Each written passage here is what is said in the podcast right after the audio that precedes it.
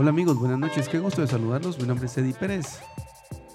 El día de hoy vamos a estar acá conversando en nuestro canal de podcasting, en, su canal Impuestos y Negocios, acerca del tema de la aplicación de los precios de transferencia o bien del principio de onerosidad. Así que sean todos bienvenidos a un nuevo episodio de este podcast.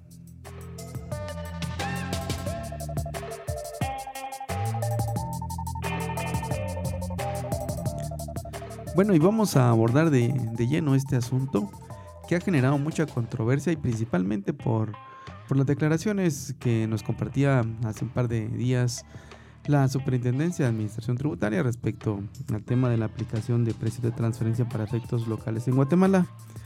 Vamos a analizar al tenor de lo que establece la norma si efectivamente eh, aplican precios de transferencia para las transacciones entre compañías relacionadas para efectos guatemaltecos o bien cómo aplica según lo que establece la norma guatemalteca. Para esto nos tenemos que referir entonces al artículo número 5 eh, del decreto 10-2012 y vamos a dar lectura al mismo y luego lo vamos a ir analizando y vamos a, revisar al tenor de esta norma, aunque ya lo hemos hecho dentro del canal, cómo deberían de aplicar el tema de precios de transferencia, pero creíamos importantísimo repasarlo y revisarlo con ustedes para que no quede ninguna duda de cómo debiera aplicarse esta normativa.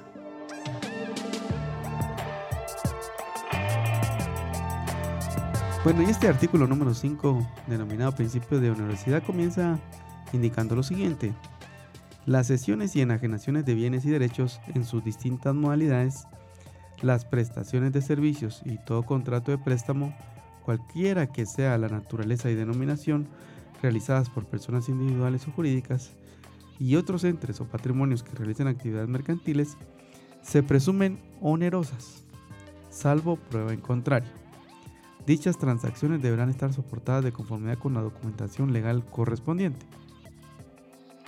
Luego sigue diciendo este artículo, en particular y sin perjuicio de lo dispuesto en el párrafo anterior, en todo contrato de préstamo cualquiera que sea su naturaleza y denominación, se presume salvo prueba en contrario la existencia de una renta por interés mínima, que es la que resulte de aplicar al monto total del préstamo la tasa de interés simple máxima anual que determine la Junta Monetaria para efectos tributarios.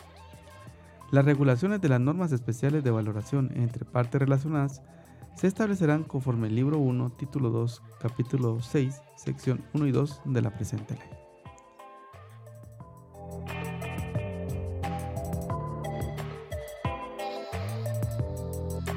Bueno, y analicemos ahora de lleno este artículo número 5 eh, este artículo lo que nos está regulando prácticamente en el primer párrafo es que todas las transacciones entre compañías guatemaltecas se consideran onerosas.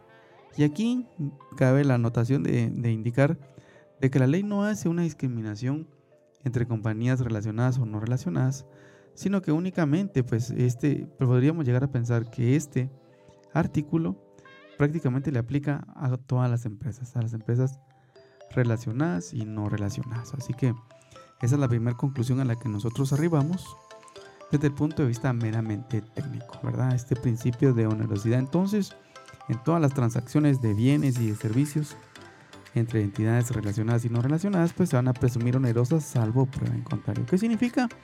Significa de que efectivamente si hay alguna transacción, pues debería de haberse pactado eh, alguna cantidad por, esa, por esos bienes o por esos servicios que se están prestando. Y si no, pues definitivamente podríamos caer en el tema de que la administración tributaria podría determinar en determinado momento, ¿verdad? Salvo prueba en contrario, o sea, salvo que no se pueda demostrar que realmente no hubo una contraprestación, que existió una renta en favor de otra entidad. ¿Y esto por qué razón la ley está haciendo el énfasis de salvo prueba en contrario? Es porque efectivamente podrían haber transacciones que no se cobran, ¿verdad? Podrían haber transacciones que no se cobran entre un grupo empresarial, por ejemplo. Pero eso lo que detonaría, por ejemplo, sería que para la empresa que estuviera asumiendo gastos que son de un conjunto de empresas, por ejemplo, y no los está cobrando al resto de entidades, es que una porción de su gasto podría llegar a ser no deducible. Ese es un ejemplo. Pero lo que no podría este artículo dar pie es a tratar de calcular cuánto podría ser el ingreso que no se facturó. Digamos, eso no, eso no permite este artículo. Lo que está diciendo es que todas las transacciones son onerosas salvo prueba en contrario. Y la prueba en contrario es si se cobró o no se cobró ese servicio, ¿verdad? Entonces, si no se cobró el servicio, Entonces el perjuicio que tiene para la otra entidad que efectivamente el gasto sería no deducible porque no se está cobrando o no se está repercutiendo al resto de entidades.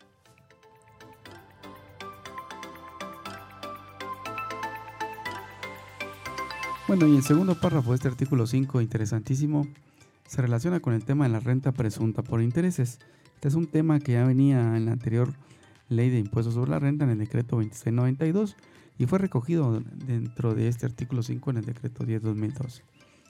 ¿Qué es lo que establece esta normativa? Pues básicamente, si hay préstamos entre, empresas, sean relacionadas o no relacionadas, pero que sean locales, se va a presumir la existencia de una renta presunta por interés, salvo prueba en contrario nuevamente, lo está diciendo la norma.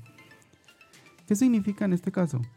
Que si hay cuentas por cobrar o cuentas por pagar por financiamientos, entonces la administración tributaria, de acuerdo con este artículo, podría determinar la presunción de ese interés, para lo cual aplicará la tasa que cobra o que publica, más bien dicho, la Junta Monetaria, promedio para los semestres. Esa, esa tasa la encontramos nosotros publicada en el sitio web de la Administración Tributaria. Así que esa es la penalización, ¿no?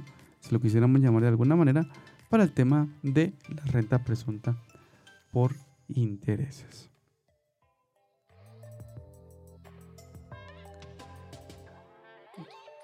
Muy bien. Y luego eh, este artículo concluye de la siguiente manera.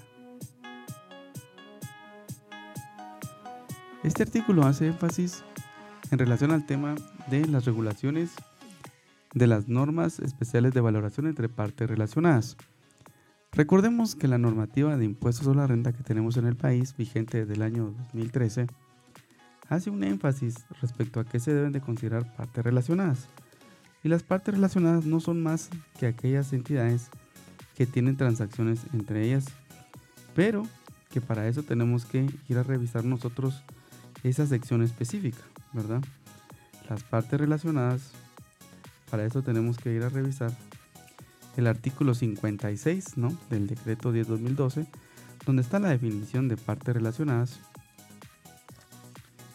Pero yo diría tal vez lo más importante es el artículo 57, donde habla del ámbito y objeto de aplicación. Y luego este artículo 57 es muy claro. Ya el artículo 6 está diciendo que el principio de onerosidad pues aplicará para cierto grupo de empresas, pero que las transacciones entre partes relacionadas tienen que aplicarse de acuerdo con esta normativa.